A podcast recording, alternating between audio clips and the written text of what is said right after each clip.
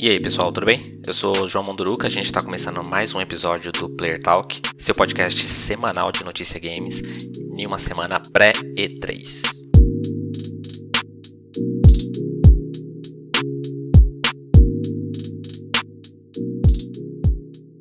A gente está finalmente chegando aí nos dias da E3, tem início aí dia 12 de junho, é o período do ano que todo jogador de videogame fica mais empolgado, com o ânimo lá nas alturas, quando toda a rixa de fanboy ganha mais combustível. Eu de fato fico muito empolgado, procuro assistir todas as conferências ao vivo, bebendo alguma coisa, comendo um salgadinho. É minha final de campeonato, digamos assim. Para quem gosta de futebol, para entender a empolgação que eu fico, é minha final de campeonato. A E3 só começa no sábado, dia 12, com a conferência da Ubisoft, mas para esquentar os ânimos até a E3, essa semana, no dia 9, quarta-feira, a gente vai ter a revelação do novo Battlefield. Ainda sem nome, a gente está identificando aí como Battlefield 6, mas isso não foi confirmado. E de acordo com os boatos que tá vazando aí, que vazou sobre o jogo, a gente deve ter de volta aí Guerra Moderna. Não vai ser abordado nem Primeira Guerra nem Segunda Guerra, é algo mais recente. E deve ter muita similaridade com o Battlefield 3, um dos títulos mais populares da franquia.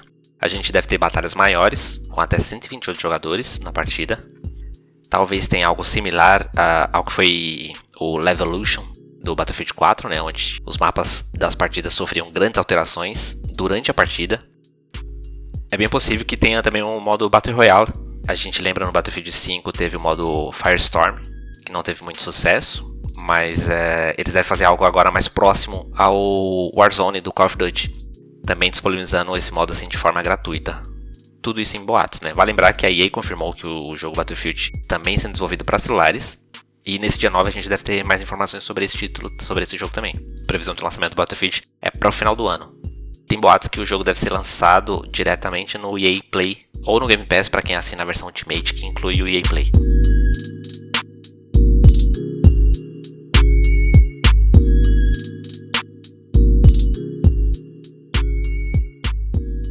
Agora falando da E3, a gente vai começar com a apresentação da Gearbox, que tem ali Borderlands e Duke Nukem. Mas a estreia do dia, aí no dia 12, fica por conta da Ubisoft. Com a conferência marcada para as 16 horas. Todos os detalhes, assim, os, os, links e os horários das conferências, eu coloquei na postagem lá na, na Gamesfera.com. Só dá uma olhadinha lá. A gente deve ter aí novidades de Tom Clancy's Rainbow Six Quarantine, quarentena, né? Anunciado na E3 de 2019 temos poucas informações do jogo, mas é um shooter co-op. Eu imagino que seja algo como Left 4 Dead. Eu não aposto em um jogo de campanha, né, que tem uma história para um jogador. Eu gostaria, mas não acredito que seja isso. O trailer não, não parece vender essa ideia. Mas também não acho que vai ser um multiplayer como o, o Siege. Não, não faria muito sentido ter dois jogos similares concorrendo entre si. Então eu acho que é algo mais para ser jogado com os amigos em co-op, uma coisa mais fluida, mais dinâmica. A Ubisoft já confirmou também que vai ter novidades sobre For Honor, sobre The Crew 2 e Watch Dogs Legion. Mas o que eu gostaria de ver mesmo seria a novidade sobre o Beyond Good and Evil 2. O jogo foi anunciado na E3 de 2017, recebeu muita atenção em 2018 com um belo trailer cinematográfico, mas desde então o jogo sumiu. Era uma grande promessa, ele tem ali toda uma, uma questão revolucionária na tecnologia que foi implementada para desenvolver o jogo, mas está desaparecido. Eu tenho medo que o jogo, que o projeto seja cancelado aí e a gente não, nunca mais possa ver. Continuando em 3, dia 13, o domingo, a apresentação da Microsoft. E a gente espera aí novidades do Xbox, do Game Pass e da Bethesda, que este ano não terá apresentação própria, afinal foi incorporada pela Xbox Game Studios. A Microsoft vem aumentando seu deck de cartas e esse ano tem nomes fortes para apresentar, então a gente deve ter mais detalhes sobre o Halo Infinite, que era para ser lançado no final do ano passado e não teve uma boa repercussão com o trailer que foi apresentado e acabou sofrendo um adiamento de um ano aí e, sai esse ano. A gente espera. Então esse ano deve ter mais sobre o Halo, com um enredo, sobre como funciona melhor esse, a questão do mapa aberto do jogo e uma data definitiva para o final do ano. Pode ser que apareça também o jogo Fable, a gente sabe que tem um novo título sendo produzido, mas eu duvido que tenha algo muito concreto sobre o jogo. Acredito que o jogo está bem no início do desenvolvimento, então deve sair um trailer maior do que foi apresentado na última vez e nada demais. Quanto à Forza, a gente espera mais detalhes do jogo, afinal deve sair este ano ainda. como tá saindo alguns boatos sobre o Forza Horizon, pode ser que ele seja revelado, mas eu não apostaria nisso. Eu acho que eles devem focar no título principal da franquia, né, a Forza Motorsport, já foi revelado no anúncio lá do Xbox Series X, Series, Series S. Então ele deve receber uma data para sair.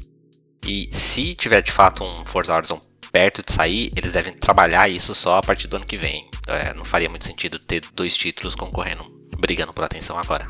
Os dois são feitos por estúdios diferentes, mas por ser a mesma franquia, eu não acho que, que vai sair agora. Quanto a Hairblade, tem um segundo título que está sendo produzido, mas não deve ter muito destaque na E3, talvez um trailer novo, mostrando mais alguma coisa, um gameplay talvez. Mas eu não acredito que seja um jogo que eles vão querer apressar o lançamento ou alguma coisa assim. É um jogo para ser desenvolvido com mais calma, para ter um resultado similar do que o primeiro teve, que sem grande expectativa, mas respondeu bem, ganhou diversos prêmios. Então eu acho que eles vão deixar isso no tempo dele, sem acelerar.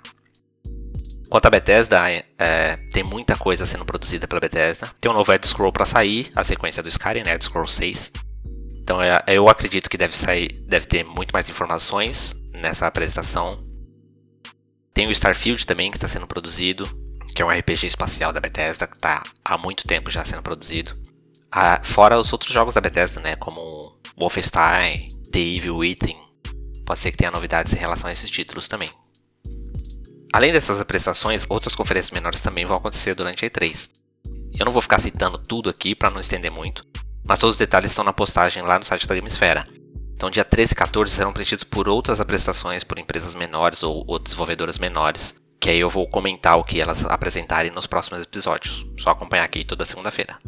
Então, 13 e 14 vão ser essas coisas. No dia 15, teremos a apresentação da Nintendo, oficialmente dentro da E3, com a promessa aí de 40 minutos de novidades. Os boatos que vem crescendo muito é que em relação ao possível Switch Pro, uma versão aprimorada do Nintendo Switch, do console dela com a tela melhor, mais bateria, uma melhor resolução. Lembrando que não é um console novo, isso é uma, uma versão aprimorada do Switch. E a gente espera mais informações sobre o Splatoon 3. Deve ser um jogo que a Nintendo vai trabalhar bastante nesse próximo ano, já que é um dos jogos da empresa que é bastante popular entre a, a comunidade, ganha bastante destaque nos esportes. A gente espera também que há alguma novidade sobre Metroid Prime 4, dando sequência à trilogia que nasceu lá no GameCube, teve um anúncio do logo apenas na E3 2017 e desde então não saiu mais nada. Outro jogo que a Nintendo fez isso também foi o Bayonetta 3, anunciado na The Game Awards em 2017 e depois não saiu mais nenhuma informação sobre. Mas a gente já teve alguns comentários aí que esse ano o jogo ia ser mostrado. Mas de fato o que os fãs da Nintendo esperam mesmo é a sequência do Breath of the Wild, né? O enorme sucesso de 2017, teve um anúncio de surpresa na E3 2019 já confirmando uma sequência direta pro, pro título. Então este ano deve sair mais gameplay, mais informações sobre a história.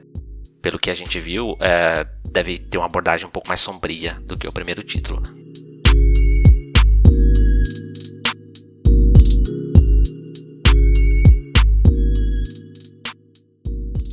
E talvez você tenha notado, mas eu não falei sobre a Sony na E3.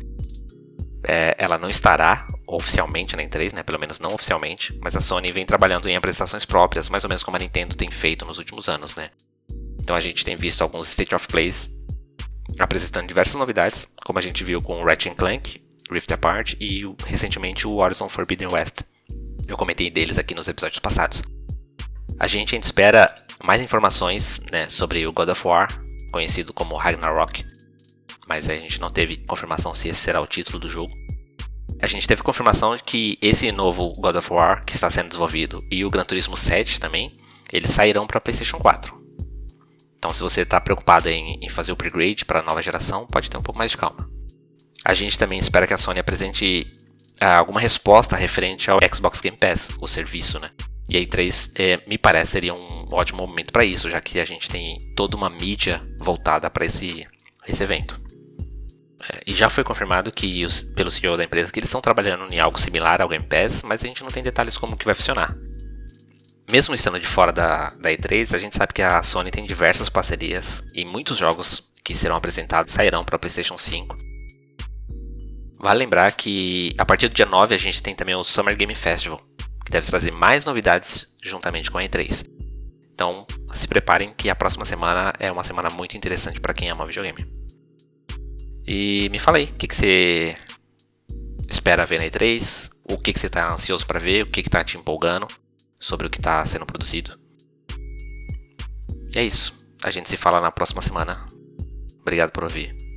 Até a próxima.